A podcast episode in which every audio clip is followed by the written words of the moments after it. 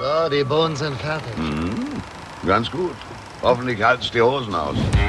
Wieso? Weshalb? Warum? Also sowas muss man sich ja wohl nicht sagen lassen, wenn man gerade so eine leckere Soße kocht.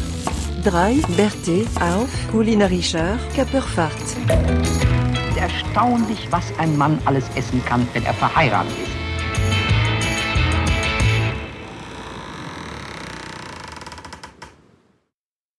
So, hallo liebe Freunde der Weinbrandbohnen. Hier eine neue Folge des außeraus, außer, ich kann schon nicht mehr reden, des überaus tollen Podcasts Wieso, Weshalb, Warum mit Jonas Das bin ich. und mit Phil. Das bin ich. Ja, sag mal, wie geht's euch? Und natürlich, dich dürfen wir auch vorstellen. Und mit Daniel, dem Mann, der sein Geschirrhandtuch immer am Mann trägt. Genau. Uns geht's gut, denke ich mal. Ihr seht alle glücklich aus, wenn ich euch so sehe. Und äh, ich hoffe, eure Woche war bisher gut. Ja, ja, Sehr gut. läuft, läuft. Sehr gut. Wir hatten uns ja das letzte Mal, glaube ich, war es ein Mittwoch, wo wir aufgenommen haben, bei uns im Garten, wenn ich mich richtig erinnere. Mein Das, auch. hat, war, das war so prägend, dass ich äh, am Donnerstag zum Friseur gehen durfte. Also, ihr seht das jetzt vielleicht nicht so, aber ich sehe ein bisschen, habe mich schick gemacht für euch. Nein. Ja, Ich bilde mir ein, man hört es auch ein bisschen. ja? okay. Schwingt, schwingt leicht durch. Ja, das ist das Positive, ne? Jetzt Ja. brauche ich nicht immer die Angst haben, dass mich einer verfolgt, weil er denkt, ich bin ein Tier auf der Straße. Ja. Das Problem kenne Neu, neue Frisur, neues Mikro, alles neu. Macht Neue- der Juni, ne? Neue äh, Konferenztechnik sozusagen, ne? Von einem einen amerikanischen Anbieter, wo unser Abo ausgelaufen ist, zum anderen Internetgiganten. Wir hangeln uns durch die Probemonate. Genau. Hier, wenn das jetzt hier funktioniert, haben wir ja noch bis Oktober Zeit. Dank Corona. Danke Ja. Corona. Ja. Genau. Weil wir haben wenig Geld, möchten wir an dieser Stelle hier nochmal sagen. Und woran Aber- liegt's? Weil du uns immer animierst, irgendwelche Alkoholpakete zu bestellen. Ja, das irgendwelche Abo-Fallen, wieder.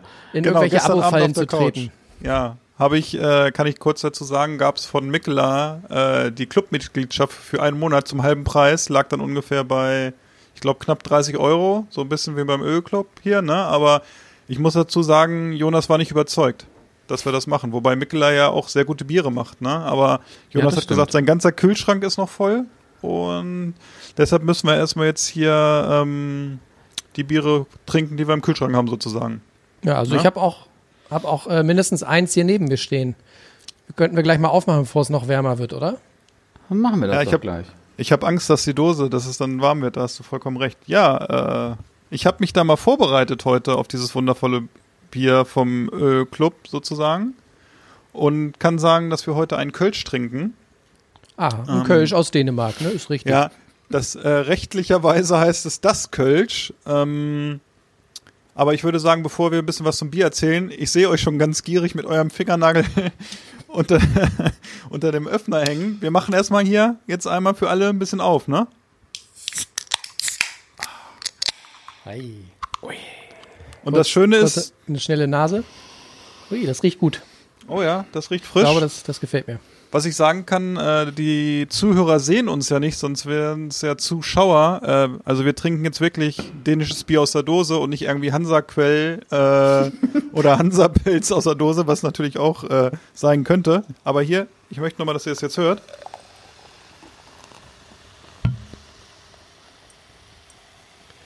Also ich möchte dazu sagen, dass ich das immer so mache, dass die Zuhörer das äh, auch wirklich miterleben, wie das so ins Glas plätschert langsam, während gegen andere hier einfach nur schnell einschenken, damit sie schnell mal äh, äh, sich einen reindübeln können. Aber ich sehe hier schon, Jonas Experte heute, das Heute Kölsch nicht so. ist voll. Heute habe ich mir Mühe gegeben. Bei Daniel schäumt's ganz schön. Ja, bei Daniel hat aber auch das falsche Glas für einen Kölsch. Also, ne? Ganz leicht, Und ja. ganz Kölsch untypisch. Äh, die Dose hat 0,44. Also äh, normalerweise ist ja Kölsch 0,2. Wenn es ein großes ist, ist es auch mal 0,3. Ähm, aber ich würde jetzt sagen, bevor es hier irgendwie ganz absteht, Jungs, erstmal Ja. zum Wohl. Ne? Prost. Hoch die Tassen. Oh, ja. Mhm. Oh. Für einen Kölsch auf jeden Fall ein bisschen kräftiger Geschmack, aber Ja. man muss auch, man muss auch sagen, sehr klarer Geschmack. Und ähm, Ja, wie sagt man so schön, es ist blank gefiltert, ne? Also man kann gut durchgucken. Sehr hopfenbetont und äh, ich könnte mir das Bier auch gut am Wochenende bei 28 Grad vorstellen. Das ist aber auch so eins, was du dir äh, vom Fass äh, zapfen lässt und immer wieder hingehst. Ne? Also das kannst du so wegschlubbeln. Und im Ja. Vergleich zu dem, was wir letztes Mal hatten, ist es ein bisschen, sagen wir mal, eintöniger vom Geschmack. Also so Ja, richtig, so richtig viel entdecken kann man hier nicht. Ich finde, es ist auf jeden Fall für einen Kölsch schon ein gutes, eines der besseren Kölsch. Da gibt's ja auch Kölsch, wo man sagt, okay, äh, da trinkt man und trinkt man und man merkt es gar nicht im Kopf, sondern merkt es nur daran, dass man oft auf Toilette gehen muss. Das ist hier aber ganz anders. Das hat ähm, 4,8 Prozent auf dem Tarot. Und die Geschichte dazu, die ich äh, auch so ein bisschen noch gelesen habe, beziehungsweise was natürlich auch in einem kleinen Handbuch, was wir zu diesem Bierpaket bekommen haben vom Ölclub drinsteht, ist, äh, dass die einen deutschen Braumeister haben, was natürlich schon mal sehr positiv ist, und dass dieser deutsche Braumeister äh, sich einmal natürlich um das Kölsch kümmert. Und das ist eigentlich die Überleitung auch zu diesem wundervollen Podcast. Der soll auch einen beeindruckenden Bart haben. Ich bin's nicht. Daniel, was machst du eigentlich im Zweitberuf?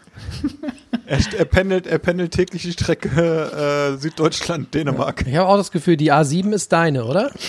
Genau. Genau. Ich habe meine eigene Spur. Die Bartspur. Die Bartspur. Er lässt den Bart raushängen und darf überholen. Ja, was wir bei Ich habe auch Bier- gehört, die ersten, die ersten Raststätten bieten schon asiatischen Mittagstisch an. Ich glaube, kurz vor Flensburg ist auch Taj Mahal neu aufgemacht worden. Aber, das ist aber so ein Nachtclub, oder? da wird der Reis bis äh, 3 Uhr serviert, nachts. Was ich, bevor ich jetzt, ich trinke erst noch mal einen Schluck, dann erzähle ich gleich weiter. Das Einzige, was mir übrigens bei dem Kölsch fehlt, ist so ein bisschen der leicht angetrunkene Kölner, der einem das an den Tisch bringt. Weißt Der du? Köber. So ein bisschen Der- dieses, Der dieses. Lebendige. Ich glaube, er, Ja. hat- er heißt Köbbes. Ne? Glaube ich in die Richtung. Also, wenn jemand uns aus Köln zuhört, ihr könnt das gerne nochmal äh, uns schreiben, wie das heißt. Wir gucken jetzt während des Podcasts nicht irgendwie bei Wikipedia, aber ich glaube, es ist der Köbbes. Und das ist ja auch in Köln so, wenn du irgendwie dann in, eine- in ein Brauhaus gehst oder so und dann die Kneipe dich stellst, kriegst du als erstes gleich erstmal einen Kölsch, egal ob du das bestellt hast oder nicht, ne? Ich hatte das äh, auf einer Dienstreise in Bonn, da war es dann so, dass, äh, dass ich mich in Bonn im Brauhaus an die Theke gestellt habe und dann habe ich erstmal einen Kölsch bekommen. Und dann bin ich den ganzen Tag bei Kölsch geblieben, weil es ziemlich gut war. Da meine Erinnerungen an Köln sind immer, wir waren äh, zur Cebit, sind wir immer meistens zur, äh, ähm, Die ist so nee, in zur. Fotokina, Entschuldigung, zur Fotokina. Ich wollte gerade sagen, aber Die ist schön, ja dass ganz es uns auffällt. Ähm, wir waren bei der Fotokina mal immer in Köln. Und da waren wir dann auch immer ähm, in dem, ich glaube, bei unserem, unsere letzte Herberge ähm, hatte schon einen komisch, es hatte einen sehr vielversprechenden Namen, es hieß Haus Natascha. Wirklich so. Und Da hat das Kölsch dann 20 Euro gekostet, nur War, zwei. war mit Room Service, meinst du? nee, es war irgendwie, es war an sich ganz, es war ganz Ihr chillig. Name war Natascha. Das Sie war, kam aus Köln, Ports. eine Kneipe mit ähm, oben noch Schlafzimmern praktisch. Und du bist, wenn du morgens ausgecheckt bist, musstest du auch dann in die Kneipe deinen Schlüssel abgeben. Da saßen dann die Durftest Leute. erst gehen, wenn du das Kölsch noch ausgetrunken hast. Nein, aber da saßen die Leute und dann bist du nachts gekommen, irgendwie um Mitternacht oder so, holst du deinen Schlüssel, sitzen immer noch dieselben Leute. So ungefähr. Sehr gut. Sehr gut. Ja, wir haben uns natürlich rechtlich auch äh, mit unseren An Anwälten vorher abgestimmt und haben rausgefunden, dass das eigentlich auch gar nicht Kölsch heißen darf, weil es gar nicht in Köln äh, gebraut wird, also weil es ja in Kopenhagen gebraut wird oder in der Nähe von Kopenhagen und es gibt Richtig. nämlich die äh, Paragraph 1 der Kölsch-Konvention sagt nämlich, äh, dass eine qualifizierte geografische Herkunftsbezeichnung vorhanden sein muss. Das heißt, es muss in Köln gebraut sein. Oder, jetzt kommt die Ausnahme, ähm, die Brauereien müssen das vorher schon gebraut haben, bevor diese Konvention in Kraft getreten ist. Und da gibt es im Moment nur ein paar, die das äh, haben. Ich glaube Mhm. so drei, vier in der Nähe von Köln. Und die dürfen auch Kölsch brauen. Aber normalerweise ansonsten darf man das nicht Kölsch nennen. Und ich kenne es aus Amerika, dass es dann viele immer äh, Kölsch-Style oder so nennen. Ja. Und die sagen ja, das Kölsch, und das ist nämlich ganz interessant, das war, glaube ich, auch das erste Bier, wo in der Craft-Bier-Gruppe bei Facebook drüber diskutiert worden ist, genau über das Thema, ob man es überhaupt Kölsch äh, nennen darf. Und Ja. sie machen es einfach. Was soll passieren? Ja, Jungs. Ja. Also wie gesagt, das geht schon mal ganz gut rein. Das wir haben geht- nämlich, Ja, wir haben das ist nämlich so ein gutes Starterbier, ne? ja, ich. Das ist ein gute, guter genau. Aperitif. Wir haben das uns nämlich vorbereitet. Wir haben gesagt, wenn das Kölsch gut ist und das geht gut runter, haben wir noch vielleicht ein zweites Bier, das wir dann zu späterer Stunde äh, uns nochmal genehmigen. Könnt ihr gespannt drauf sein. Ja. Ja. So ist das hier. Darf ich noch kurz, ähm, bevor wir gleich mit den Themen starten, äh, bevor das untergeht, äh, mö- möchte ich an dieser Stelle mal einen äh, Gruß loswerden an den, äh, den guten Jens Ahner nach Berlin, seines Zeichens König der, der Podcast-Intros. Vielen Dank, Jens. Äh, du hast da was ganz Fabelhaftes kreiert und ähm, wie schon angekündigt, wir haben äh, noch in der Schiffskombüse hinten im Schrank eine alte Dose Sardinen gefunden, die haben wir mal auf die Reise geschickt. Also wenn in den nächsten Tagen ein Paket kommt, wo es streng nach Fisch draus riecht, dann äh, ist das von uns. Vielen Dank an dieser Stelle. Jonas hatte leider den Sürströming schon aufgemacht, sonst hätten wir den geschickt als Delikatesse. Ja, aber so eine Dose Sardinen ist auch nicht zu verachten. Nee, ist ja auch gerade im Trend. Wir könnten uns eigentlich mal demnächst auf eine Dose Sardinen treffen hier im Podcast. Auf eine Dose Jahrgangssardinen. Jahrgangssardinen, genau. Äh, können wir uns auch mal. Dann bestellen wir uns kein Bier, sondern eine Dose Jahrgangssardinen und essen die hier mal so live. Bin ich schon ganz heiß drauf. Jonas ist ein großer Sardinero, habe ich gehört. Mhm. Sehr gut. Jungs, Themenwechsel. Ja, was Dish liegt der, an? Dish der Woche. Was war Dish der euer Woche, jetzt bestes schon? Ge Ja. ja. wir machen doch hier streng nach äh, Programm, oder nicht? Ja, machen wir. Machen wir. Ja. Dann, dann hau mal raus. Was gab's denn die Woche Schönes? Bei mir gab's, ähm, bei mir gab's was von einem Sternekoch. Aber Oh. ein super, super einfaches Tisch der Woche. Ähm, der Sternekoch ist Ferran Adria, den kennen manche vielleicht noch aus dem El Bui. Genau. Ähm, das ist aber, glaube ich, ein Rezept, das, ich glaube, das, es gab es dort auch im El Bui. Ähm, es ist eine super simple Tortilla. Ah, Tortilla Española. Re, sí. Ähm, die machst du mit ähm, Eiern natürlich und Kartoffelchips. Ui. Okay. Wirklich. Ohne Und Scheiß. bleiben die dann, bleiben die dann knusprig oder? Nee, es ist schon wie eine Tortilla. Also du nimmst die Eier, Okay. schlägst die auf, tust die äh, Kartoffelchips rein und dann kannst du noch ein bisschen Zwiebeln noch, ein bisschen Serrano-Schinken noch mit rein tun. Und dann machst du ganz normal eine Tortilla. Geht aber ratzfatz und ist wahnsinnig lecker. Und was war bei dir noch mit drin? Bei mir waren Also noch war- Zwiebeln mit drin. Ich Ah, habe noch okay. Zwiebeln mit rein. Bisschen angeschützte Zwiebeln noch. War gut, herrlich. meinst Ja. Und Philipp, bei dir? Ich überlege gerade, was es bei mir gab, was ich erwähnen äh, kann in diesem wunderbaren Podcast, aber ich glaube, ich das Gericht von heute Abend einfach. Das waren äh, Linguini und ähm, außer Essen und Trinken, also ein relativ einfaches Gericht innerhalb von einer halben Stunde zubereitet, aber der Knaller an dem Gericht war eigentlich, dass du die Nudeln nicht vorkochen musst, sondern die eigentlich im Topf mit einem Liter Wasser gleich aufkochst mit dem Gemüse, also mit Paprika, zwei Sorten und Staudensellerie. Das hören die Italiener sehr gerne. Ja, das ist, äh, das darf man gar nicht erzählen. Also, schön, den Gesch- ähm, schön den Geschmack rauskochen. Und ähm, dann war es, äh, hat man da noch einen Becher Sahne reingemacht und ein bisschen Pecorino-Käse haben wir drüber gemacht und man hatte vorher ein bisschen äh, Speck angebraten, hat das nachher als Topping gemacht und noch ein bisschen von dem Staudensellerie das Grüne drauf. Und ich habe ein Foto, das schicke ich euch nachher mal. Es war auch sehr lecker. Also diese Woche bisher so, sage ich mal, die, für Woche, mich zählt ja die Woche so ab Montag sozusagen, war das so bisher das beste Gericht, was wir abends gekocht haben. Und bei dir, Jonas? Ja, ich bin so ein bisschen unentschlossen. Bei mir ist momentan so ein bisschen die Zeit der unspektakulären Dinge, aber ich würde mich trotzdem für das Ding von gestern Abend entscheiden. Äh, da gab es ähm, Wraps ähm, gefüllt mit einem, im Prinzip mit so einer asiatischen Pfanne, bestehend aus äh, Lauchzwiebeln, äh, Tofu, Knoblauch, ähm, Zucchini, ähm, Chili-Paste, und natürlich Sojasauce und äh, dazu noch so ein bisschen knackfrischer Gartensalat. Also es war eigentlich so ein bisschen improvisiert. Aber ich habe wieder festgestellt, äh, wenn du am Ende Sojasauce ranmachst, dann dann äh, schmeckt es irgendwie immer ganz gut. Und momentan äh, mag ich so die Kombi äh, Tofu und Soja ganz gerne. Und äh, ja, ging schnell, war gut.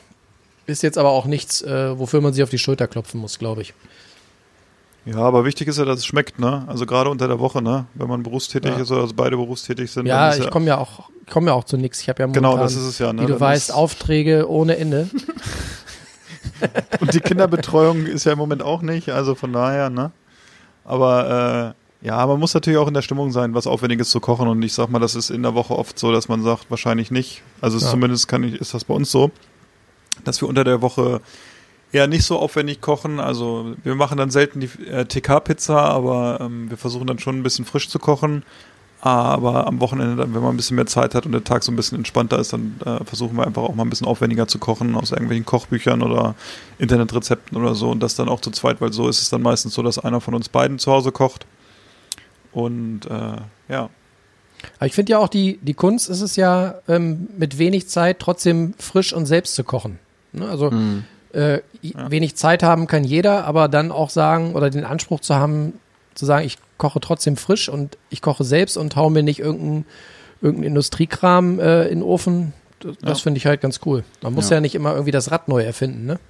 Nee, Nee, aber das ist, ich hatte es heute auch in der Firma, irgendwie sind wir auf das Thema gekommen, ähm, man muss natürlich auch die Ide- Ideen irgendwo haben, ne? Und sonst wiederholt sich alles, was man so kennt, in seinem Repertoire hat, das wiederholt sich alle, weiß ich nicht, drei, vier Wochen und so und dann wird's ja auch, nutzt es sich irgendwann ab, ne? Also da muss man natürlich auch mal so ein bisschen gucken, ne? Und das ist dann so, ich weiß nicht, wie es bei euch ist, bei uns inspiriert so ein bisschen, sage ich mal, dieses große deutsche Food-Magazin inspiriert uns das äh, so ein bisschen und ähm, also wir sind jetzt nicht so die äh, Kochbüchler, sage ich mal, die jetzt äh, tausend Kochbücher im Westflügel haben wie andere Leute hier.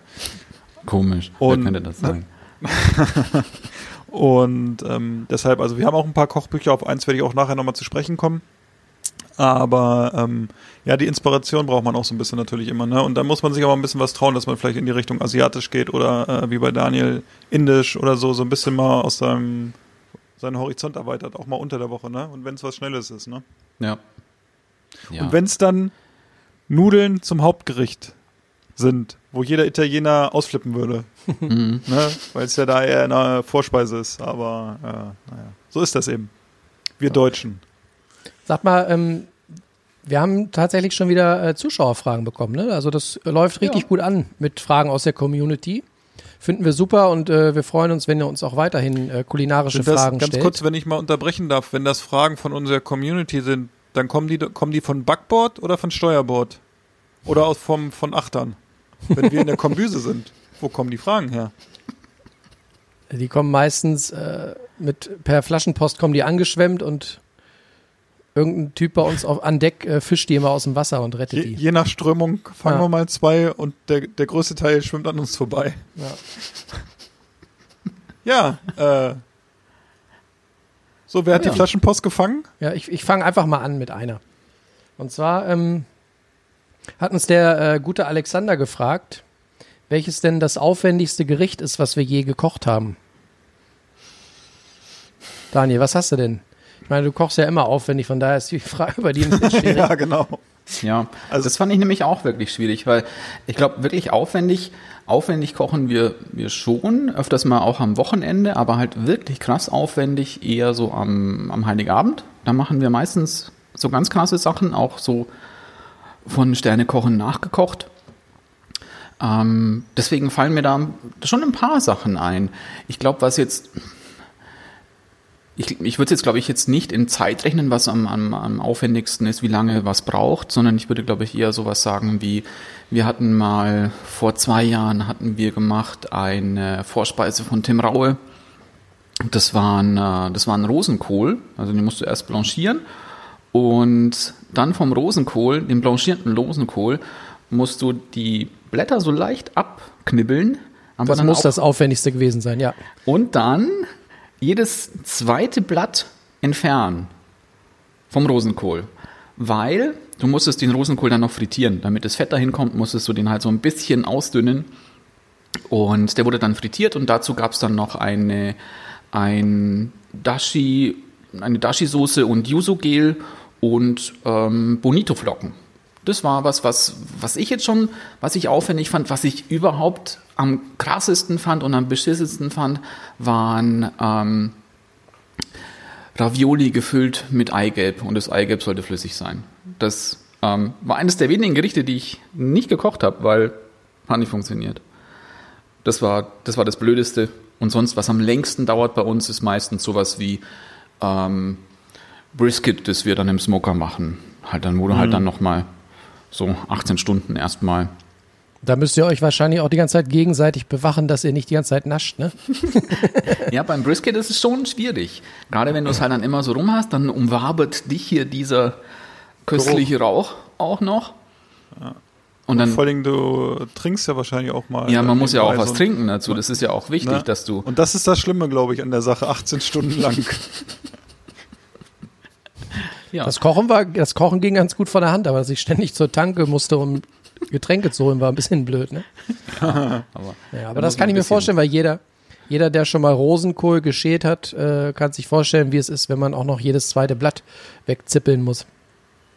Ja, das war somit eine der, der, der, der, der aufwendigsten Sachen. Und so manche Nachspeisen, die sind ja auch irgendwie immer super aufwendig, finde ich. Gerade wenn man so, so viel kleinteilig arbeiten muss Ja. und so viel Und, und Einzelteile. filigran und gerade was in diese Richtung geht, auch genau, ne? Also du musst ja bei den Rezepten immer dann sehr genau arbeiten, ne? Ja, Was gerade so Nachtisch angeht. Desserts backen und so, da auf jeden Ja. Fall. Ja. Da kannst ja. du nicht fuschen. Das, Nee. das merkt man. Das, was beim Kochen noch geht, geht beim Backen nicht. Oft. Genau, oder kannst du nicht, wie hier Tim Melzer immer sagt, kannst du nicht rumwichsen. Nee, gut. Der macht dann vielleicht auch mal äh, den Pizzateig 36 Mal neu, weil er das Rezept hundertprozentig auswendig kann und dann kann er es doch nicht. Und Philipp, bei dir? Achso, Ach so, bei mir, ja. Nee, fang du an. Ladies first. Ich habe tatsächlich äh, ein bisschen überlegen müssen und justamente eben ist es mir eingefallen. Ähm, ich glaube, das Aufwendigste war, ähm, wenn auch selbst gewählt, war eine Paella, die ich im Garten über dem offenen Feuer gemacht habe. Oh, Ne, also es fing gut. damit an, dass ich das Feuer in der Feuerschale selbst geschlagen habe mit so einem Feuerstein und äh, das, das ist hat ja wie ein bei bisschen Kitchen gedauert. Impossible. Ja, genau. Aber Jonas, das, Jonas war irgendwo in so einem tiefen georgischen äh, Tal, Bergtal und musste sich das Holz noch selber schlagen. Da muss ich aber äh, sagen, da war ich Vorreiter, weil das war lange vor Kitchen Impossible. Ist tatsächlich schon ein bisschen her. Und äh, nee, wie gesagt, Feuer äh, in der Feuerschale gemacht und dann ähm, so drei Backsteine als, als ähm, Halterung hingestellt und dann da so eine Pfanne draufgepackt und dann halt die einzelnen Zutaten der Reihe nach angebraten und hinzugefügt und am Ende hat's so eine riesen, riesen Pfanne mit Paella. Das hatte Gesicht. Hat Bock gebracht. Ich liebe ja draußen kochen und äh, mit Feuer und so und das war aufwendig, aber ähm, wenn das nicht so viel Spaß gemacht hätte, dann hätte ich das natürlich auch nicht gemacht. Also ich finde das äh, super. Nicht schlecht, da hätte ich jetzt auch Lust drauf. Ja, eine gute Paella, ne? Ich habe dieses Jahr auch schon Paella Valencia oder Valenciana gemacht äh, mit Hähnchenschenkeln. Das war auch sehr gut. Wobei da war das Equipment, das hatte ich mir ausgeliehen, die Pfanne, die Paella-Pfanne war irgendwie sehr billig. Die hat sich dann auf dem Gasherd äh, angefangen zu drehen, so ungefähr, weil sie sich gewellt hat. Und das ist ja das Schlimme, wenn du sagst, du hast gute Zutaten und du traust dir das zu und du fängst an und du merkst aber, das Material an sich ist irgendwie bescheiden. Das hat mich so geärgert, dass ich mir dann äh, eine original spanische Paella-Pfanne gekauft habe. Ähm, Womit-. Womit auch geklärt ist, was wir beim nächsten äh, Live-Podcast bei dir im Garten machen, oder? Oh, jetzt schon Live-Podcast? Nein, nee, ja nicht live. Ich meinte eher mit, mit wieder hier Meet and Greet im, im Garten am Monte Brilingo. Wir Ja, mal wieder eine äh, schöne Paella zaubern. Der, der Graf Gerstensaft lädt ein. Ja. Du kriegst dann die Einladung. Sehr gut. Ja. Ja, schöne Frage, lieber Alexander. Ich, ich bringe meines Gericht auch noch kurz ein, ne? wenn ich Stimmt. darf. Jetzt, ich muss nämlich dazu sagen, das ist, glaube ich, der, die erste Folge vom Podcast, wo ich mich wirklich äh, mal vorbereitet habe und wirklich mir auch mal ein paar Notizen gemacht habe, was ich denn eigentlich sagen will. Also es sollte heute deutlich flüssiger und deutlich klarer sein aus meinem äh, Verstand, was ich Du hast einfach nur einen gehabt vorher. Nee, heute nicht. Das ist ja, das ist ja. Beim letzten Mal hat Daniel mich ja äh, angesprochen, ob meine Zunge schon so ein bisschen ist. Ne, habe ich gesagt, ja, das liegt an Jonas. Was macht ihr mit euren Zungen, bitte?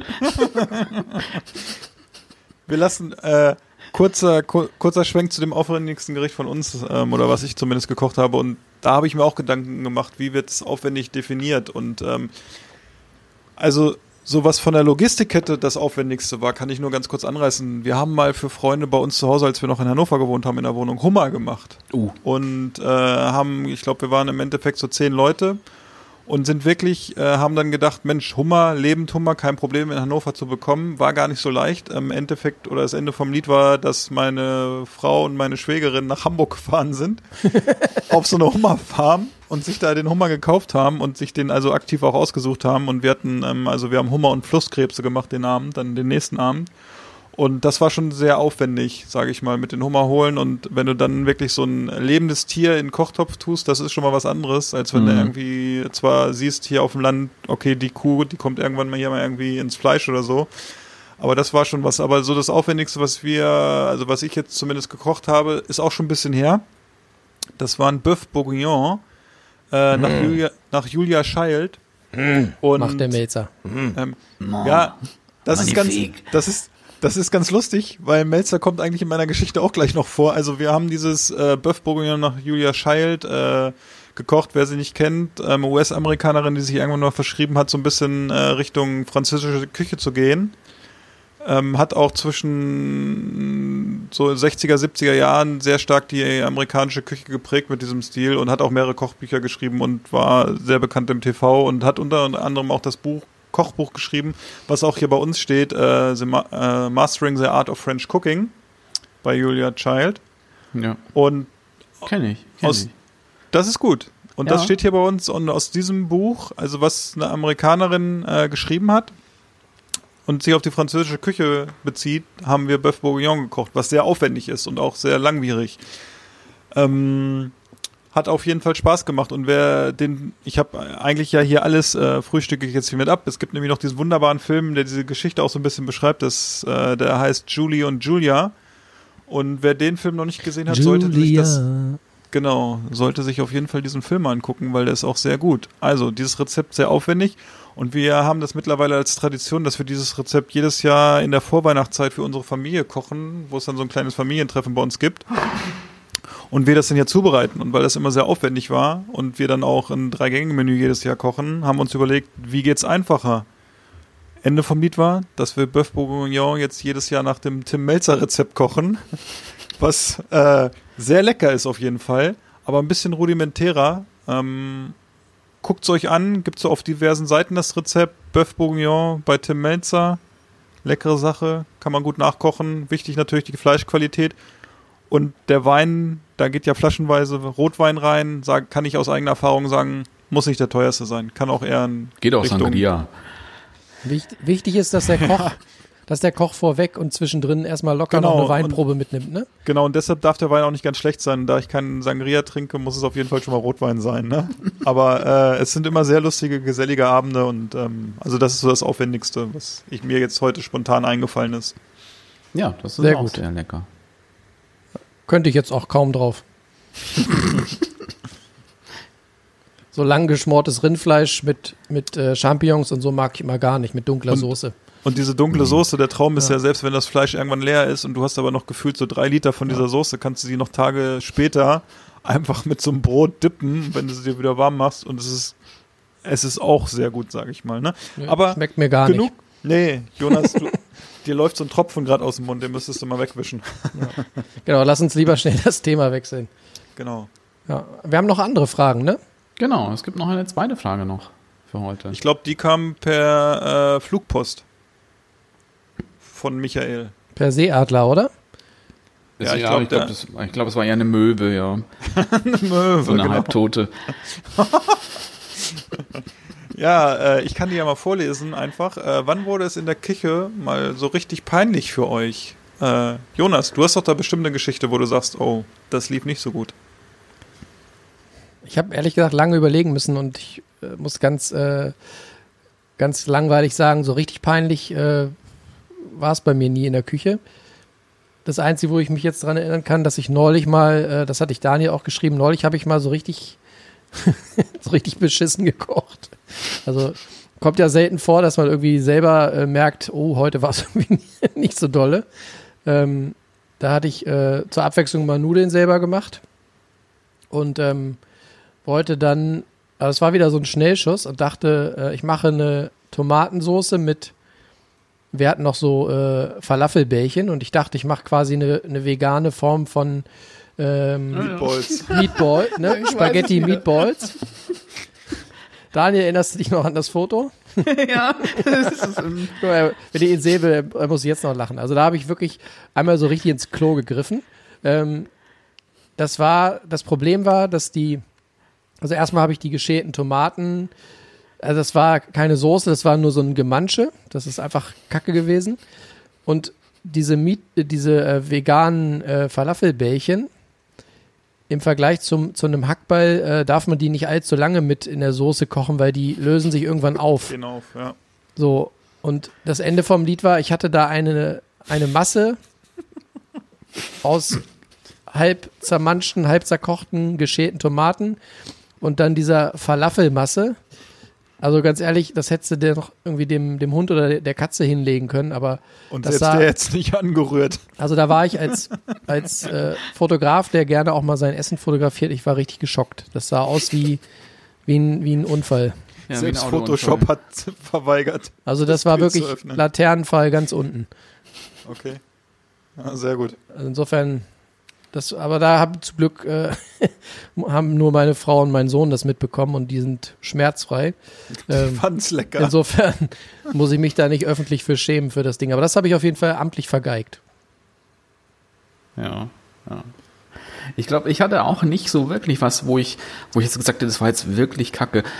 Ähm, nur, was ich, was ich auch, das hatte ich jetzt auch vor kurzem erst, das ist mir, sonst, sowas passiert mir nicht, aber da ist es mir passiert. Ich habe mir, naja, so aus vielleicht einer kleinen, leichten alkoholischen Laune noch nachts noch ein paar Nudeln gemacht. Und ich war auch noch so schlau, dass ich dann noch den Topf, in dem ich die Nudeln dann noch, äh, noch hatte, ähm, den musste er auch wieder sauber machen. Dann tue ich meistens immer ein bisschen halt noch Wasser rein und stelle es wieder auf den Herd. Habe ich auch gemacht.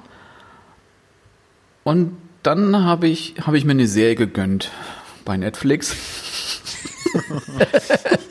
oh nein. Mal eben, mal eben Game, Game of so Thrones dann durchgeguckt. Irgendwann mal kurz am, am, am Wegnicken, bis mir dann also auf einmal so ganz kurz ganz heiß wurde und ich dann nochmal in die Küche musste. Ähm, ja, also ich musste ein bisschen lüften. Schön die der- Nudelreduktion. Ähm, der Topf, also man konnte noch so aufmachen, es war wie so im Comic, man hat so aufgemacht, kam noch so eine, so eine schwarze Wolke raus gut. und, und man hat in den Topf geblickt und es war halt einfach wie, wie ins Unendliche zu blicken. Es war halt komplett schwarz. Das schwarze Loch von Augsburg. Genau. Und ich habe drei Tage gebraucht, dass der Edelstahltopf wieder Edelstahl war und nicht Kohle. Das war, ja, war nicht gut. Ja. Wer kennt sie nicht aus seiner, aus seiner Disco-Zeit? Morgens um fünf die schwarze Frisbee, die man aus, aus, dem, aus dem Ofen sehr Oh, sehr gut. Ja, bei mir war es irgendwie so, dass ich äh, auch drüber überlegt habe und äh, mir so richtig gar nichts eingefallen ist. aber es ist nicht, weil ich irgendwie sage, ich bin hier der Küchengott oder das ist perfekt. Ähm, aber was mir so in den Sinn gekommen ist, ist zum Beispiel, es passt auch zu diesem Thema verbrannt. Ich glaube, wenn man einfach ein Gericht überkocht oder so, also Nudeln zum Beispiel, oder wenn man hier Gäste hat und es ist irgendwie ein Tick zu lang im Ofen und man sieht schon, dass es nicht mehr so die Farbe hat, die es eigentlich haben sollte, sage ich mal, irgendwas überbackenes oder so und man ärgert sich selber, weil es vielleicht auch schon ein bisschen schwarz ist und man versucht es irgendwie noch zu retten und die Freunde sagen dann nachher, ja, es hat geschmeckt, es war lecker. Ne? Und dann ist so der Punkt für einen selber, wo man dann sagt, äh, es ärgert einen selber, ne? Und es ist auch für sich selber peinlich, weil man weiß, die haben es auch gesehen und so. Und man sagt natürlich, oh, ist jetzt nicht perfekt geworden und so weiter. Ach, geht schon, ne? Und solche Sachen. Also es sind Situationen, Ich bin wo satt geworden. Ja, hat gut geschmeckt, hat gut geschmeckt. Ne? reichlich. Ja. ja, dieses leichte Raucharoma, das war echt gut. Ne? Äh, ja, solche Sachen halt, ne? Die ärgern einen selber, wenn man da viel Zeit reingesteckt hat und es einfach, weil man vielleicht ein bisschen unachtsam war oder so, äh, das dann vergisst. Aber, Ja. naja, so ist es. Vielen Dank, Michael, für deine Frage. Sehr gut. Äh, ihr könnt uns gerne auch eure peinlichsten Küchenmomente äh, mitteilen. Haben wir nichts gegen. Wir tragen die auch gerne vor, wenn ihr Bock habt. Ne, wenn auch ihr Fragen habt, dann schickt uns eine E-Mail an miso weshalb warum at gmail.com oder äh, auf Instagram oder auf Facebook oder per Möwe, per Flaschenpost oder Lastenesel, wie ihr wollt. Äh, eine E-Mail haben wir noch bekommen ähm, äh, von Nico, der nochmal äh, wissen wollte, wie das indische Kochbuch äh, heißt, was im Jutebeutel äh, serviert wird. Oh ja. Die Frage haben wir dir schon beantwortet, lieber Nico, und äh, schöne Grüße. Genau, und, Und, da muss äh, ich jetzt auch noch kurz was noch einwerfen, weil ich wurde auch geschimpft von meinem Bruder, weil ich zu wenig vorbereitet war über den Autor dieser Pushpesh Pant. Das ist nämlich ein äh, Historiker. Der hat dann eben diese Rezepte zusammengesammelt und nicht einfach irgendwie so ein Allerweltstyp, sondern das ist ein Historiker. Der hat da recherchiert und die ähm, diese Gerichte Indiens zusammengetragen. Das wollte ich noch sagen, dass mein Bruder nicht mehr sauer ist. Wie, wie lange lebt der schon? Ich meine, das sind tausend Rezepte, ne? Jetzt, warum, warum kommen jetzt wieder so Kontrollfragen, wo ich googeln muss? Wir, wir können ja die Frage einfach mal an deinen Bruder zurückgeben. Weiß dein Bruder, ob er die alle nachgekocht hat? Würde mich mal interessieren. Nee, aber der, der hat das Buch nämlich auch. Ähm, ich schaue schnell nach, wie alt er ist. Ah, der ist jetzt 73. Ähm, Ui. ein properer Mann, ich glaube, der isst auch gerne, so sieht er aus. Es Ähm. ist selbst jetzt wahrscheinlich auf Seite 230, ne? Irgendwie sowas. Sehr gut. Sehr gut. Ja, wir haben auch noch ein, äh, ein, ein Thema für heute, ne? Genau, genau. Da, wir haben uns noch mal vor, also wir mussten uns nur noch vorbereiten. Ja, und äh, ich sehe schon, Philipp macht Andeutungen, er kann nicht mehr. Er ist, Philipp äh, hat Durst. Unter, Philipp hat Durst. Insofern unterbrechen wir das kurz und Philipp äh, kündigt mal an, was es jetzt zu trinken gibt. Es ist ja eine kleine Geschichte dazu. Es ist ja heute, wo wir aufnehmen, wir gucken dann mal, wann wir es hochladen, aber heute ist Mittwoch und ähm, bei mir ist es so, dass ich ja eigentlich innerhalb der Woche keinen Alkohol trinke, nicht hier so wie bei den Schnapsfotografen da, den, bei denen jeden Tag mal einer gehoben wird, ne?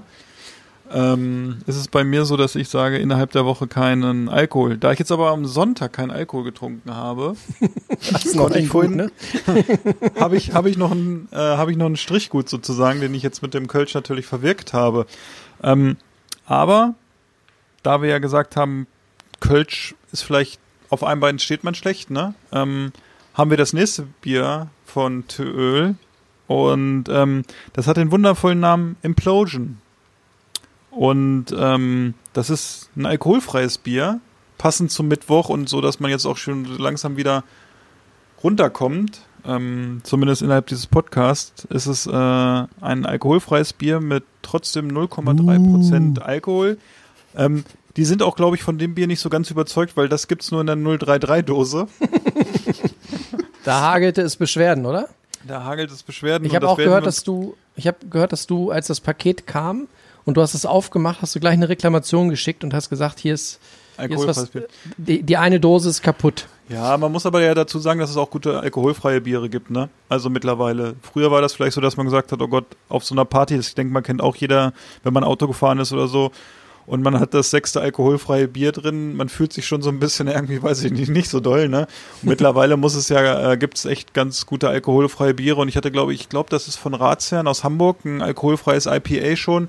Das war echt gut für ein alkoholfreies Bier und äh, wenn ich jetzt den Namen nenne, kann ich auch noch äh, sagen, es gibt auch von Krombacher die 0,0 Serie, die kann ich auch jedem wärmstens ans Herz legen, der äh, mal ein alkoholfreies Bier probieren will und ein gutes. Das schmeckt sogar auch ganz gut. Genau, da werfe ich auch noch kurz eins rein. Das ist nämlich auch noch hier aus Augsburg sogar. Ähm, es ist von der Brauerei Riegele. Das, das IPA Liberis heißt. 2 plus 3. Ähm, das ist auch wahnsinnig lecker, auch für ein alkoholfreies Bier. Wo du auch gar nicht so unbe unbedingt meinst, dass, ähm, dass wirklich kein Alkohol drin ist. Vielleicht etikettieren sie nur falsch. Wer weiß. Nee, aber das äh, können wir sicherlich, werden wir das auch nochmal probieren. Äh, Ihr könnt es ja mal werden, aufmachen.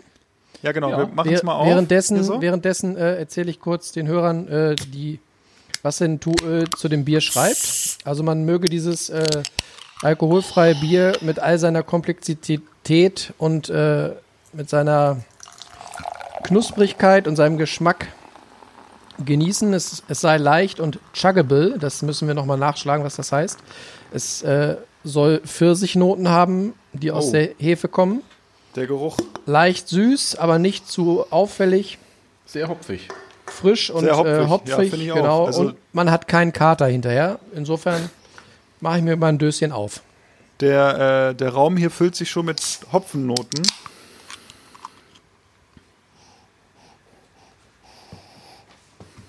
Krass. So. Und erste Eindrücke bitte. Boah, krass. Viel, viel, viel Stopfhopfen drin. Oh ja. Das ist sehr zitruslastig, würde ich sagen, ne? Am Anfang sehr, sehr zitruslastig, dann wird so ein bisschen brotig, Trocken, ne? Ja. trocken, brotig irgendwie. Ähm, was ich auch gut finde für ein alkoholfrei ist, es, es ist nicht schmeckbar süß. Nee, genau. Es ist, ich finde, es ist auch also sehr trocken im Abgang, sehr herb, ne? Das hat man ja oft bei den alkoholfreien Bieren, dass sie nach hinten raus sehr süß werden, aber das ist hier überhaupt nicht. Ja, ist eher ein bisschen sauer sogar. Es- Das ist echt gut für ein alkoholfreies Bier. aber es hat irgendwie einen interessanten Stich. Ich kann doch gar Ein nicht Stich? sagen, was für einen, aber irgendwie, Okay. Wenn es dir einfällt, meldest dich einfach, ne? ja. Oh, ich, äh, das heißt ja Implosion. Ich kenne auch einen Dr- Drink, der heißt Explosion. Aus meiner äh, Sturm- und Drangzeit kann ich den nennen. Hat ein Kumpel mal von uns erfunden. Das ist äh, Wodka mit Fanta und Dextroenergen gemischt. ähm, ich, das könnten wir vielleicht ja auch nochmal hier so ein Live-Experiment machen, dass wir uns mal eine Flasche Fanta, ein bisschen Wodka und äh, das Dextroenergenpulver holen. Ich sag euch, der Podcast wird nur 20 Minuten gehen. Das heißt nämlich nicht ohne Grund Explosion. Was wir auf jeden Fall nochmal machen können in einer anderen Folge, ist äh, unseren schlimmsten letzten Drink eines Abends. Oh, da Ja, kann das ich schon mal ein bisschen gerne spoilern. Also ich erinnere mich immer noch an, an den Drink äh, an der, aus der Cocktailparty meiner ersten WG, der Einweihungsparty. Und äh, an den Drink, wo es äh, hinter hieß, nach dem Ding lag ich mit dem, mit dem Kopf an der Wand und man hat mich nur noch anhand der Haare erkannt. So Gesichtsfarbe Al Alpina Weiß. Oh mein Gott. Äh, aber was das war, äh, das verraten wir euch an anderer Stelle. Das wäre jetzt zu viel verraten. Ja, sehr gut. Wollen wir denn jetzt, wo wir das alkoholfrei geköpft haben, mal zu unserem äh, Thema der Woche kommen? Gerne doch. Gerne, gerne. Das äh, So. Thema der Woche lautet unsere Top 3 Küchengadgets. Wenn sich jetzt der ein oder andere fragt, was ist denn eigentlich ein Gadget? Ich würde es mal äh, salopp als Hilfsmittel, Gerät, wie auch immer, wobei Gerät, klassische Küchengeräte haben wir ausgeschlossen, ne? sondern wir wollten quasi so kleinst Küchenhelfer nehmen, oder? Wir haben, wir haben im Vorfeld des Podcasts gesagt, alles, was keinen Stecker hat und nicht Ja. brummt, ne? War richtig, ne? ja. ja. Nicht, dass ihr mehr über uns erfahrt als nötig. ja. ja, dann, was ist denn euer äh, Top 3 Punkt? Top 3 Küchengadget. Platz 3. Ja, äh, ich habe äh, im erweiterten Küchen-Gadget-Modus sozusagen, habe ich mir überlegt, ähm, wir kochen ja mit Gas, wobei unsere, unser Gasfeld natürlich sehr modern ist und mit Strom gezündet wird, aber ähm, was wir jetzt dieses Jahr uns gekauft haben, weil ich denke, ihr kennt es alle. Ähm, man ist äh, zu Hause, man hat ein Feuerzeug, man will eine Kerze anmachen und dieses scheiß Feuerzeug ist leer. Und dann denkt man sich, hey, es hat doch Au- so einen Einfüll-Auffüllstutzen, kaufe ich mir einfach Feuerzeuggas und füll's auf und hinterher funktioniert dieses scheiß Feuerzeug auch nicht. Also das ist uns schon öfter passiert und da habe ich mich so drüber geärgert und irgendwie, das mache ich so, so selten, dass ich ähm, einfach mal ein bisschen was google. Also so sinnlos, dass ich sage, hier, wie kann man das äh, ändern? Und ich bin da auf ein Lichtbogenfeuerzeug gekommen. Das ist total cool. Das kann ich euch empfehlen, wenn ihr es nicht kennt. Das ist mein Platz 3. Ähm, Lichtbogenfeuerzeug bedeutet, dass das Ganze mit äh, Strom funktioniert, anstatt mit Gas. Und dass man das über USB aufladen kann. Der Das ist Taser total- des kleinen Mannes. Ja, genau. Das ist, also der Lichtbogen ist natürlich sehr klein, aber im Grunde ist es so wie so ein Taser, ne? Äh, Und damit kann man wunderbar Kerzen anzünden oder auch Gas. Und ähm, der Vorteil ist, es wird halt, da ist eine Batterie drin, es wird mit USB-Kabel geladen und du bist weg von diesem Gaszeug. Zumindest für hier drin. Ähm, mit dem Feuerzeuggaszeug. Und das finde ich ganz gut. Also kann ich nur empfehlen. Wir werden vielleicht das auch im Nachgang nochmal so ein bisschen äh, linkmäßig verarbeiten bei uns. Ja. Dass ihr die auch findet. Da muss ich Genau. mal eine Zwischenfrage stellen, weil es gerade reinpasst zum Thema Feuerzeug. Ich habe die Tage Post bekommen von meiner Bank und habe äh, so ein, ähm, so ein PIN-Aktivierungsschreiben bekommen. Kennt ihr das, wenn man von der Bank einen Brief bekommt, wo eine äh, vierstellige PIN-Nummer drauf ist, dass man sich hinterher fragt, was mache ich damit? Und bei mir ist dann immer, äh, nach kurzem Überlegen, komme ich immer zum gleichen Entschluss. Ich schneide dann äh, den, den Pin in der. Vierzette so, wan- so weit äh, zurecht, dass ich nur noch dieses Pinfeld habe. Und mit dem Pinfeld gehe ich dann mit dem Feuerzeug auf den Balkon und äh, zünde diesen, diesen Schnipsel an, verbrenne mir je, jedes Mal die Finger und hinterher stinkt's in der ganzen Wohnung nach verbranntem Plastik. Und jedes Mal denke ich, da muss es doch auch einen anderen Weg geben. Wie macht ihr sowas? Äh, Aktenvernichter. Kannst du mal googeln. Ähm, steckt man was rein und der schreddert's. Ja, haben wir auch, aber der ist doch viel zu grob für diese kleinen Zahlen. Dann, die bleiben dann doch ganz. Dann habt, dann habt ihr euch wieder so ein Billo-Gerät gekauft. Da gibt's ja auch verschiedene Klassen. Genau, wir haben auch hier in der Arbeit haben wir so einen mit so einem, wie heißt das denn wirklich? Der macht halt irgendwie nur so einen Schnipsel nur. Der macht keine Streifen, der macht Ja, ja, genau. Schnipsel. Da gibt's, da gibt's auch so verschiedene Standards, glaube ich. So DSGVO-konform. ja, genau. Und der kann auch so Kleinstzahlen un unkenntlich machen. Ja, dann redderst du halt noch ein bisschen mehr dazu. Ich meine, ganz ehrlich, dann, was fällt dir bei dir noch sonst papiermäßig an? Keine Ahnung. Wir könnten sie auch mal versuchen, alle mal einfach, Darüber möchte ich nicht sprechen. einfach mal runterschlucken. Ja, ja, genau. ja Daniel, So, Daniel kocht, einen, kocht einen Rahmen draus, ne? Genau. Buchstabensuppe. Leckeren Rahmen. Buchstabensuppe, ja, sehr gut. Oder ein Ja, paar, ähm, paar Pin, Pin zum Taschen. Daniel, bevor wir jetzt hier in die Richtung Bürotechnik weiter abschweifen, so äh, was Jonas hier angedacht hat, äh, was ist denn dein Platz 3? Mein Platz drei ähm, sind ähm, so Ofenhandschuhe. Nämlich Ofenhandschuhe, die sind ähm, nicht einfach nur so aus Stoff, sondern aus Silikon. Das heißt, du kannst halt einfach auch ähm, mal Sachen aus der Suppe fischen mit dem Ding und verbrennst dir nicht die Finger. Und ähm, ähm, so, du kannst, das sind glaube ich bis 300 Grad gehen sie, glaube ich. Du kannst auch damit Ui. vom Grill Sachen noch selber auch so runternehmen direkt oder mal die Pizza so aus dem Ofen tun. Ja, das ist praktisch. Ja, Also, die finde ich äh, wahnsinnig gut. Vor allem, weil du halt Die, die, einfach. die musst du mal verlinken, die will ich mir auch mal angucken. ja, Ja. ich auch. Gute Handschuhe sind immer schwierig zu bekommen. Da haben wir auch lange gesucht, bis wir gute Ofenhandschuhe haben. Und die sind zwar Stoff, aber die sind mit Silikon-Dots noch beschichtet. Aber, ja. Jonas, dein Platz 3. Mein Platz drei ist ähm, ein Apfelentkerner. Ein Johannes B. Apfelentkerner. Ähm, Johannes. Kerner. oh, da hast du lange für gearbeitet für den, ne? Ja. ja. Nee, ähm, ich weiß nicht, ob ihr das kennt, aber das ist so ein, ähm, so ein äh, stielförmiges äh, Handgerät, mit dem du von oben am Stiel quasi äh, einmal durch den Apfel stichst und dann ziehst du da quasi das innere Kerngehäuse als ja als rund, rund, runde Stange raus. Und äh, ich finde das Ding deswegen gut, weil äh, der Junior isst gerne Äpfel und wir fahren momentan häufig mal irgendwie für einen halben Tag, weiß nicht, in den Tierpark oder sonst wohin. Und dann nehmen wir halt immer Essen mit. Und äh, ich, ich mag halt dieses Schnelle, ne? Du, du stampfst da einmal rein, hast das Kerngehäuse weg und dann äh, schneide ich den Apfel, der in der Mitte ein Loch hat, äh, in, was ich, vier oder fünf Scheiben und dann hast du einfach, finde ich, optisch sehr ansprechende Apfelscheiben ohne Kerngenerv und kannst die ruckzuck mit einpacken. Und dafür finde ich das Ding einfach praktisch. So, ich, ich mag das nämlich nicht. Also A, finde ich es selber nervig, wenn du beim Apfel immer drumherum essen musst. Und ich mag es aber auch nicht, wenn du ihn in 37 äh, kleine äh, Schnitze schneiden musst, um diese scheiß Kerne wegzuhaben. Deswegen finde ich das Ding echt gut. ja. Das ist lustig. Ich hatte nämlich auch so ein Gerät, so ein Apfelentkerner, überlegt, ob der es in meine Top 3 schafft, aber ich dachte, das ist zu banal. Und äh, ich habe aber einen Apfelentkerner, der noch eine Steigerungsform von deinem ist, der ähm, noch einen Griff um 90 Grad gedreht hat, hat und dadurch ist es einfacher, da reinzustechen. Den kann ich dir im Anschluss nochmal schicken. Also, genau.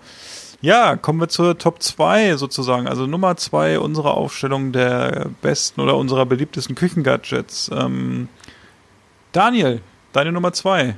Was hast du da? Da habe ich auch ein bisschen geschwankt. Ich glaube, es ist mein Infrarotthermometer. Ich habe das ist halt wie kennt man ja auch heutzutage Corona-Zeit, wo jeder mal so ein bisschen Körpertemperatur messen muss. Ähm, dass du einfach kontaktlos irgendwas messen kannst. Es macht Sinn für, wenn du jetzt ähm, bisschen was frittieren möchtest, dein Öl, dann kannst du gucken, wie heiß dein Öl ist, ähm, ob dein Brot schon fertig ist. Sowas ähm, hat, glaube ich, auch nicht jeder. Ich fand's wahnsinnig cool, weil du halt einfach nicht da irgendwie rumstechen musst. Man kennt vielleicht so vom Fleischthermometer, dann musst du immer da reinpieken, dann läuft das Fleisch wieder raus, der Fleischsaft wieder raus. Ähm, oder du hast es halt gleich in so einer Sonde dann drin, aber dann musst du dann auch wieder das aus dem Backofen rauslegen oder dann vom Grill rauslegen. Ähm, von daher fand ich dieses Infrarotthermometer fand ich wirklich gut. Kommst du denn bei, angenommen bei, bei, so, einem Brot auch dann in den Kern? Nee, das nicht, das nicht. Also wo misst denn das Ding dann immer? Das Nur misst außen dann immer oder? an der Oberfläche. Ja, Aber wenn du es okay. halt dann, du kannst es halt, es ist halt wie so eine Pistole und wenn du halt länger drauf drückst und du gehst da so ein bisschen drum herum, gerade im Öl, alles was halt so bei einem, bei Flüssigkeiten geht's natürlich so ein bisschen durch. Da kannst du auch dann ungefähr sagen, wie heiß es ist. Aber beim, ähm, was hatten wir denn noch? Manchmal sind so Sachen, die gerade ob Töpfe heiß genug sind in dem Moment, ob der Grill heiß genug ist im Moment, da kannst du auch dafür deinen Infrarotthermometer dafür nehmen. Für Brot war jetzt vielleicht ein bisschen komisch. Nee, das kann man nicht so gut nehmen. Ähm, Der Märchenonkel wieder. Erzählt er wieder Geschichten. ja, kaum habe ich hier mein alkoholfreies Bier, gehen die lustigen Geschichten los. Dreht, dreht er durch. Ich glaube, er hat da ein bisschen was anderes aus seinem Kühlschrank gerade reingemacht, ne? Ein bisschen Märchen. Märchenstunde mit Herrn Turtur wieder. Ich habe mich schon gewundert, was der Flachmann da macht, aber jetzt weiß ich's. Jonas, deine Nummer zwei. Ja, ist auch relativ unspektakulär. Ähm, meine Nummer zwei ist ähm, mein neues Küchenmesser. Ich habe mir äh, zur Feier des Geburtstags einfach mal ähm, ein neues Küchenmesser gewünscht, weil ich mit unseren mäßig zufrieden war auf Dauer und ich habe so gedacht, eigentlich wäre es cool, mal so ein Messer zu haben, was sackscharf ist, womit man richtig gut arbeiten kann. Und ähm, ich muss sagen, es hat sich gelohnt. Also jedem, der äh, zu Hause noch so den ersten Messerblock aus der Studentenzeit liegen hat mit irgendwelchen abgeramschten Messern, die schon siebenmal in der Sch- Geschirrspülmaschine waren, kann ich nur den Tipp geben, kauft euch mal ein anständiges Messer. Es äh, schneidet sich wie Butter und es macht Bock. Und ähm, insofern, man muss auch nicht ganz so viel Geld ausgeben. Ich habe jetzt irgendwie 70 Euro, glaube ich, bezahlt für ein äh, Messer. Übrigens, falls es euch interessiert, ist ein, äh, ein Gemüsemesser von der Firma Dick und ähm, hat so ein bisschen ähm, japanische äh, Messerform. Und äh, ja, wir verlinken das auch gerne, falls jemand sagt, Mensch, so ein Gemüsemesser, mit dem man richtig gut arbeiten kann, wollte ich mir schon länger mal kaufen. Wir verlinken das mal. Aber das ist mein äh, Top 2 Punkt. Gute Anschaffung, macht Spaß und seitdem äh, macht das Mise en place noch mehr Spaß als vorher. Ja, sehr schön, sehr schön. Ja, mein Platz zwei oder mein Platz zwei ist ein äh, Cold Brew Maker. Ich trinke gerne Kaffee und trinke äh, auch gerne kalten Kaffee, aber der muss dann Cold Brew sein. Jetzt Ich dachte, den sagen. erzählst du nur. Ja, manchmal erzähle ich den auch, aber ich hoffe, heute ist besser. Äh, kalter Kaffee ist kein Cold Brew sozusagen, weil Cold Brew äh, über eine lange Zeit, also mindestens 24 Stunden, äh, ziehen muss, damit er die Bitterstoffe verliert. Und dafür habe ich mir, ich glaube, letztes Jahr oder vorletztes Jahr einen Cold Brew Maker gekauft. Das ist eigentlich im Grunde ist es nichts anderes als eine Glaskaraffe mit einem Filter, wo man den Kaffee, äh, das Kaffeepulver reintut und ihn dann so 24 Stunden ziehen lässt und dadurch wird der, ist der Kaffee sehr mild, weil äh, die Bitterstoffe da nicht drin sind, weil sie nicht ausgebrüht werden und äh, im Sommer das ideale Getränk. Vielleicht noch ein, zwei Eiswürfel rein. Wunderbar, kann ich nur empfehlen. Das heißt, das Kaffeepulver zieht einfach nur im kalten Wasser. Genau. Genau. Und dadurch ist es einfach äh, sehr mild im Geschmack und hat auch einen ganz anderen Geschmack, als wenn du das gleiche Pulver zum Beispiel heiß aufbrühen würdest oder so. Und gibt's da dann, muss man da einen speziellen Kaffee für nehmen oder geht da quasi auch die Bohne, die man sonst äh, malt und dann heiß serviert? Das würde auch gehen. Also Ja. ich habe jetzt, äh, ich habe ein anderes Pulver, habe ich mir gekauft dafür, weil wir ja einen Vollautomaten haben, wo ganze Bohnen drin sind und ich keine Mühle habe. Ähm, aber da würde sicherlich auch, wenn man zu Hause einen, äh, seine Bohne selber frisch aufmalt oder so, das würde mit Sicherheit auch gehen. Genau, also gerade auch Kannst sowas, was alles so ein bisschen, was so auch in die, in die fruchtigere Richtung bei Kaffee auch geht. Ähm, was du nämlich auch hast, dass ähm, auch Kaffees, die manchmal so säurebetont sind, auch im, im Cold Brew, nicht mehr wirklich so, so sauer sind, wie du sonst, wenn du es machst, wenn du es ähm, gewöhnlich aufgießt. Das ist im Cold Brew nicht, nicht ganz so, dass es so säuerlich wird. Ja. Feine Sache. So, jetzt müssten wir ja einen Trommelwirbel machen, ne? Einen virtuellen zumindestens. Ähm, wir kommen unser, zu unserem Platz 1. Und ich denke mal, ich Hatte bin ganz Daniel gespannt. sein Ding schon, äh, sein Top 2 schon gesagt? Ja, natürlich. Mein Thermometer. Selbstverständlich. Ja. Ach, das Thermometer, alles klar. Ah, da ist er wieder, Durcheinander. Jonas. Ganz durcheinander schon. Ja, War ja, gut, ja. dass wir, dass wir nicht die Top 5 gemacht haben. also, Jonas, ich Ja. bin gespannt. Was ist deine, dein, erst, dein erster Platz sozusagen? Mein also, äh, erster Platz passt thematisch perfekt rein. Das war die beste Überleitung. Wir waren eben bei Kaffee mahlen. Also wir hatten äh, lange Zeit so eine elektrische Kaffeemühle, so eine Plastikdose. Und ähm, die war höllenlaut. Also wenn irgendjemand früher wach war und äh, gesagt hat, ich mache schon mal Kaffee, dann war nichts für die andere Person mehr mit Ausschlafen. Dann war der, da war der Morgen gegessen. Höllenlaut und hatte den Nachteil, dass du quasi kein konstantes Mahlergebnis hattest. Ja, weil die Bohnen da einfach nur so durchgefeuert wurden und klar, je länger du gemahlen hast, desto feiner wurde das. Aber äh, dadurch, dass er nicht alle Sachen gleichzeitig gut gemahlen hat, hast du halt eigentlich immer so ein, im Prinzip alle Mahlgrade dieser Welt in einer Dose drin. Und das Ding war einfach dann auf Dauer, wenn du dann äh, selbst brühst, natürlich totaler Murks. Und ähm, ich wurde dann aufmerksam gemacht durch einen äh, anderen äh, Podcast äh, auf eine auf eine Handmühle, eine hochwertige aus ein, aus Deutschland, ein hochwertiges Fabrikat. Und zwar ähm, ist mein Top 1 die äh, Kommandante Kaffeemühle. Ist also ein äh, sehr gutes Stück Altmetall, hätte ich fast gesagt. passt ja zu jemandem aus der Kombüse, ne? So Ja, Kommandante, richtig. ne? Auf dem Schiff und so.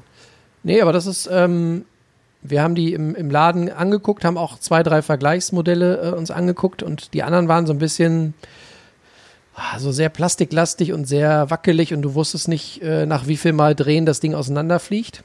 Und bei der Kommandante ist es so, du nimmst in die Hand und drehst und merkst, okay, da können auch noch deine Enkel dran drehen. Also die hält eine Weile. Kostet auch eine Stange Geld, macht aber nichts, weil, wie gesagt, äh, schönes Stück äh, Küchenkultur und die hat halt ein perfektes Mahlergebnis, weil natürlich alle Bohnen, die da unten durch müssen, kriegen genau die gleiche, äh, den gleichen Mahlgrad ab. Du kannst es wunderbar Stufen, äh, stufenmäßig verstellen und kannst halt für dich gucken, was sozusagen zu deinem Kaffeegeschmack passt. Gutes Ding. Wie stellt man sich das dann vor? So macht man dann einen Familienausflug in irgendeinen zum Einzelhändler und dann fässt man die Mühlen an und sagt, oh, die fühlt sich jetzt aber wertig an oder kann man da auch mal testen und das Malergebnis, weil wenn du das nicht siehst, dann ja. Wie war Ja, das also- bei euch? Bei dem Gerät war es natürlich so, dass man sich im Vorfeld auch aufgrund des Preises natürlich ein bisschen schlau liest. Ne? Wie sind die Rückmeldungen? Und Also äh, ich gehe davon aus, der Preis ist dreistellig. ja, Okay, danke. Äh, Wir haben das Ding letztes Jahr kurz vor, vorletztes Jahr kurz vor Weihnachten gekauft und haben gesagt, das ist so unser Weihnachtsgeschenk für die Küche quasi. Und ähm, also uns war klar, das ist so der, der Primus unter den Handmalgeräten und die Rückmeldungen waren alle Bombe. Und dann, äh, wir haben ja hier in Hannover die äh, hannoversche Kaffeemanufaktur, wo wir mal unseren Kaffee holen. Und da stehen halt auch so ein paar Geräte in der Vitrine und dann haben wir halt gesagt, so wir würden, würden uns die gerne mal angucken wollen. Und ähm, ja, haben dann an zwei, drei Geräten gedreht und ja, die, die anderen waren so ganz okay, aber irgendwie hast du sie natürlich gemerkt, dass die dann halt irgendwie nur ein Viertel kosten. Und bei der wusstest du, okay, da kann ich drehen und drehen, die wird nie auseinanderfliegen. Und die ist halt auch super kompakt, das heißt, die nimmt wenig Platz weg. Und ähm, ja, macht einfach Spaß, das, das Ding zu drehen. Es riecht lecker nach frisch, gede, frisch gemahlenem Kaffee. Also es ist einfach, wenn du selber irgendwann sowieso, wir brühen nur noch selbst auf und äh, dann gehört halt irgendwie auch das Selbstmahlen irgendwie dazu. Das macht einfach Bock. Ja, ich habe mich letzte Woche schon gewundert bei dem äh, Kaffee-Rub, was so diese spezielle Note war, aber jetzt weiß ich das, dass, das dieses, Ja. dass, meine, dass meine Zunge irgendwie im Geiste dieses Malwerk der äh, Kommandante berühren durfte. Das ist das Terroir der Mühle. Ja, genau. Ach ja, das ist Was sehr du, gut. nicht, was du nicht weißt, ist, dass ich noch ein bisschen Pflanzgranulat mitgemahlen habe. Ah, ja, er, hat, er hat den Kaffee gestreckt. So Also ist diese, er. diese Dinge zum, zum Kaffeemühle sauber machen. Diese, Ja. diese Steinchen. Ja. Daniel, Und bei euch, Platz eins, Top 1? Ja. Ja, bei mir ist es eigentlich super profan, aber da habe ich darüber nachgedacht, was ich halt wirklich oft benutze, wenn ich wenn ich es brauche, ähm, ist einfach ganz simpel eine Burgerpresse. Einfach so mit so einem ja halt Schön der Griff. Teller da und dann hast du einen Stempel, wo du dann deinen Hack dann da in Form bringen kannst. Das ist das, was ich glaube ich am meisten benutze und auch finde ich da am am besten funktioniert dafür. Bevor du dann alles wieder per Hand formen musst, dann ist es wieder nicht gleich groß, dann schaut es nicht so schön aus. Ähm, deswegen ist es für mich ganz simpel und unaufgeregt meine Burgerpresse. Das ist gut. Die habe ich auch und da freue ich mich auch immer, dass ich die habe, weil ich noch weiß, wie meine Patties aussahen, bevor ich die hatte. ja, äh, mein Platz 1, auch ein bisschen profan, ähm, ist ein Apfelschneider bzw. Apfelschäler. Und das geht Ach, so ein an. Ja, geht so ein bisschen in die Richtung von Jonas und das Gerät werde ich ihm dann im Nachgang auch nochmal empfehlen. Es ist nämlich so, dass man da einen Apfel einspannt Das und dann durch, durch Drehen Ja. sich der Apfel einmal äh, schält und zweitens auch entkernt wird. Und es ist auch so ein bisschen der gleiche Grund wie bei Jonas. Wir haben eine äh, kleine Tochter, die in die Krippe geht. Und wenn man da morgens das Essen macht äh, für die Krippe, also im Moment natürlich nicht wegen Corona, aber wenn man das äh, ansonsten regulär gemacht hat, dann ist es so, dass dieses Apfelschälen morgens irgendwann einen so ein bisschen nervt und ich dann dieses Gerät irgendwann gekauft habe, weil man dadurch auch ähm, der Apfel gleich geschnitten wird in Scheiben und man das relativ einfach dann in die Brotdose tun kann und das erspart einem auf der einen Seite sehr viel Zeit und auf der anderen Seite macht es auch irgendwie noch Spaß und äh, ich habe das einem anderen Freund von uns empfohlen, der hat sich das angeguckt, als er hier war und hat gesagt, was ist das denn? Habe ich ihm das gezeigt. War, ging so weit, dass er das neben mir noch äh, bestellt hat für zu Hause, weil er es so gut fand. Also ähm, das ist zum Beispiel auch so ein Gerät, was ich gerne benutze in der Küche. Ja, Zeit ist alles morgens, ne? Und manche Dinge Ja, müssen halt ist- gemacht werden und es nervt dann, wenn es irgendwie unnötig länger find- dauert oder wenn genau. es unnötig Matsche macht. Ich mag zum Beispiel bei Äpfeln nervt mich immer, ähm, dass die, wenn du die anders also nur mit dem Messer irgendwie klein machst, hast du halt immer so ein Gesapsche auf dem Brett hinterher. Da musst du da immer einmal richtig durchfeudeln, weil alles irgendwie voller Apfelmansche ist. Aber mit diesen äh, Hilfsmitteln geht's halt rucki zucki und es schmiert nicht so rum. Ja. Das, äh, wie gesagt, und wenn man Sachen, die man jeden Morgen macht, irgendwie noch verkürzen kann oder so, das war so für mich der ausschlaggebende Punkt, dass ich das gekauft habe. Und äh, ich bereue es nicht, aber es war auch nicht so teuer. Also von daher, es war keine kommandante Kaffeemühle, kann ich dazu sagen. Ja, sehr gut. Ja. Haben wir das Es Thema ist- auch Ich, find, durchgearbeitet. ich muss ja mal sagen, ich finde es heute sehr kurzweilig mit euch. Also äh, die, Zeit, Zeit vergeht wie im ne? Fluge, ne? Ja. Ja. Und äh, wenn ich jetzt unsere Liste angucke, wo wir uns so mal so ein bisschen vorbereiten, weil das wissen ja auch die wenigsten, wir bereiten uns für euch vor und gucken immer, was Wochenlang. können wir euch, genau, was können wir euch aus der Kombüse anbieten und an eurem Ohr schmeicheln. Da bereiten wir uns vor und ich glaube, wir haben schon viele Punkte heute erledigt, ne? Ja, wir sind Wenn schon fast durch. sehe. Wir sind fast durch, ne? Ja. Jetzt kommt nur noch eine, äh, eine sehr beliebte Rubrik, nämlich äh, unser der Klassiker sozusagen unseres Podcasts. ja, direkt Die, aus der aus der äh, Schiffsbibliothek, die Genau. alten Schinken, die alten Schinken vom Kapitän. Ja, ich habe leider, leider habe ich es heute nicht mit dabei, weil ich bin noch in der Arbeit. Ähm, deswegen machen wir es ein bisschen anders. Es ist nämlich, jetzt machen wir was, verbinden wir es mit einem kleinen Ratespiel. Ähm, es ist von einem, äh, es wird nicht, nicht so schwer, es ist von einem, es ist von einem Sternekoch. Mit, äh, hier sind den, in den Top 50. Ihr, Tim ihr, habt Raue. neun, ihr habt 49 Versuche. Tim Raue, Es ist von Tim Raue, genau. Es Oh, das ist war ein- langweilig. oh, Jonas. der Experte. Es ist sein. Es, es ist sein zweites Kochbuch. Es gab vor dem noch mal eins. Das ist äh, das jetzt heißt äh, My Way. Das ist 2017 erschienen. So von Frank Sinatra, oder? Auch ja, aber es Ja. ist halt auch sein Way. Und ähm, wahnsinnig schönes Buch, schön fotografiert, auch von einem Fotografen, den ja der Jonas und ich eigentlich auch kennen. Ist das schon vom Nils? Ja, das ist vom Nils auch. Da hat auch Nils super. auch mit fotografiert. Also Und- Nils Hasenau, für alle, die ihn nicht kennen, schöne Grüße nach Berlin. Viele, viele Grüße. Und ich finde, Von mir natürlich auch, auch wenn ich ihn jetzt nicht kenne. Aber ich denke, das ist egal. Und was ich halt super gerne an Tim Raue mag, ist, dass es ähm, eine Küche ist, die mir selber halt auch wahnsinnig gut schmeckt, weil es halt auch viel von diesen asiatischen Einflüssen auch hat. Ähm, weil es auch ein bisschen extremer ist in der, in der Würzung. Das heißt, es ist mal schärfer, mal ein bisschen saurer, so ein bisschen auf die Fresse.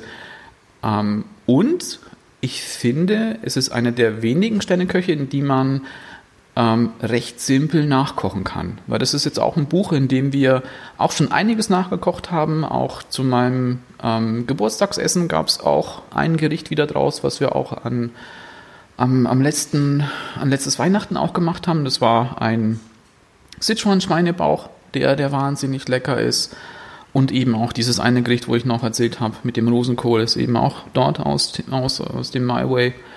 Ähm, also jeder, der, glaube ich, so ein bisschen so sich in dieses Fine Dining Segment ein bisschen einlesen und einkochen möchte, wird bei Tim Raue, glaube ich, am einfachsten für sich auch, wo man denkt, okay, das kann ich nicht machen, weil das ist von einem Sternekoch, von einem Dreisterner, ähm, kann ich nicht nachkochen. Das geht, finde ich, bei Tim Raue wahnsinnig einfach. Für mein Empfinden wahnsinnig einfach. Von daher auf jeden Fall eine Empfehlung für Tim Raues My Way. Sehr gut. Ist das denn, ähm, gibt es da so eine Gliederung nach Vorspeise, Hauptspeise und so? Oder Mhm. ist das einfach nur querbeet? Genau, genau. Es gibt halt eben auch so Snacks. Ähm, da mag ich auch eins wahnsinnig gerne.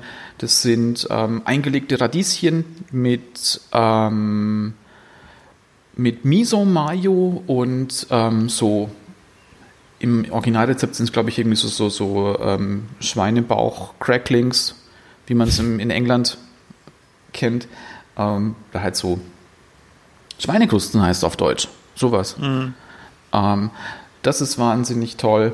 Ähm, dann halt noch so ein paar Fischgerichte, wo wir nicht wahnsinnig viel machen, leider. Ähm, Fleisch und auch ähm, wahnsinnig krasse Nachspeisen, finde ich.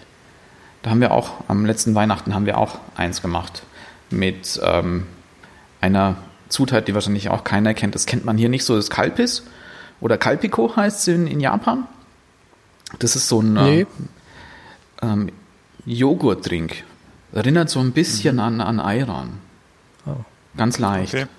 Ist aber süß. Süßer. Und das sind, da sind wahnsinnig tolle Sachen drin. Das äh, klingt so gut, dass ich mir schon gerade vorgestellt habe, dass ich mir das kaufen werde. Ja. Weil ich ihn auch irgendwie äh, sympathisch finde, ne? Also seine Art so, ne? Er ist auf der einen Seite sehr direkt und auf der anderen Seite merkt er aber auch, wenn er vielleicht mal über die Stränge schlägt, so zumindest wie man ihn aus dem Fernsehen kennt und so. Und ich finde seine Küche auch sehr interessant, weil ich dieses äh, asiatisch angehauchte, aber so ein bisschen auch äh, hier auf den Markt zugeschnittene sehr gut finde. Also ähm, man hat ihn ja auch schon ein, zwei, zwölf Mal bei Kitchen Impossible gesehen und das sind ja mit die besten Folgen, wenn es da rund geht, sage ich mal, ne? Genau. Weil halt auch die glaub, beiden halt auch wahnsinnig gut funktionieren miteinander. Ich glaube, Ich werd das merken das- sie auch, ne? Ich werde mir das, glaube ich, schön zu Weihnachten unter einen Baum legen lassen. Ja, das ist sowas, ist- was man sich schön schenken lassen kann. Genau, weil ich habe nämlich, Also, um das nochmal kurz, ähm, es gibt eben nochmal ein Buch, da habe ich gestern nochmal nachgeschaut, äh, das heißt My Favorite Things, glaube ich, von Tim Raue. Ähm, das gibt's momentan nicht mehr. Du findest es noch bei einem, ja, bei so Buchantiquariaten noch, da kostet es dich momentan 250 Euro. Ähm, aber eben Kann man sich auch schenken lassen. kann man sich auch schenken lassen. Finde ich auch ein gutes Buch, aber ich finde, das My Way ist noch ein bisschen besser. Weil das, ähm, dieses My Favorite Things war noch ein bisschen, ähm, vielleicht ein bisschen authentischer asiatisch, chinesisch noch, aber noch nicht ganz, finde ich, auf der Stufe, auf der auch Tim Raue jetzt kocht. Ja, das war wieder sehr schön heute. Fand Ich fand's auch. Also es hat mir Spaß gemacht mit euch, wie immer, ne? Und ich denke, wir haben viele Informationen heute für die Zuhörer gehabt und äh, den einen oder anderen Snack, wie man in der Kombiose sagt, auch. Ja. Und ich denke, es wird so weitergehen, ne? Wenn ich mir Ja. die Liste angucke. Viele interessante Themen für die nächsten Folgen. Unter anderem natürlich auch ähm, unser Nudelbattle, was ja heute auch schon so ein bisschen äh, mal durchgeklungen ist, mit Daniels Ravioli mit flüssigem Ei drin. Das könnte, vielleicht machen wir mal eine Nudel-Sonderfolge. Genau. Machen wir. Ja? Und Ja. ich habe auch noch, wir machen jetzt noch eine kleine Überraschung, weil wir werden, glaube ich, in der nächsten Folge, da werde ich euch noch ein paar Sachen sagen, da könnt ihr euch was besorgen. Ähm, weil der Jonas hat sich ja auch letztens noch beschwert, dass der Phil immer wieder Bier bestellen will. Und da habe ich ja auch schon scherzhaft gesagt, wir machen das mal selber. Und das machen wir auch wirklich. Wir machen kein Bier, sondern wir machen ein bisschen was anderes. Da schicke ich euch noch ein paar Sachen und dann können wir vielleicht, wenn es klappt, können wir es zusammen, nächste Folge, zusammenschütten. Ist es Okay. wirklich so? Und dann gucken wir, was passiert. Und ob Phil und ich diesen Chemiebaukasten überleben, hört ihr dann in der nächsten Folge. Wo, Wir worum sind- ich euch noch sind bitten gespannt. würde, ähm, kleiner Hinweis noch in eigener Sache, wenn euch das gefällt, was wir hier so äh, erzählen, dann ähm, könnt ihr gerne bei ähm, Apple Podcasts, ehemals iTunes, gerne mal eine äh, 5-Sterne-Bewertung dalassen. Ne? Drei Smoothies, 5 Sterne, macht Sinn. Das würde uns sehr freuen, dass das da mal ein bisschen nach vorne geht. Und ansonsten äh, haltet euch nicht zurück, schickt uns Rückmeldungen, Kritik, Fragen, Anregungen, was auch immer. Ihr könnt uns auch Essen schicken oder trinken, was ihr wollt. Ne, meldet euch gerne und äh, schaltet wieder ein, wenn es wieder klingelt in der Kombüse.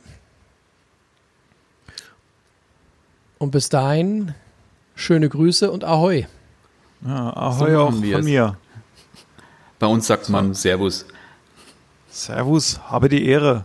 Es war schön mit euch. Also Line los und Los geht's. ab auf hohe See. Was soll jetzt machen? Ich finde, wir sollten gehen. Es ist mir hier zu laut. Ich kann nicht richtig kauen. Niemand wird gehen. Und keiner wird bleiben.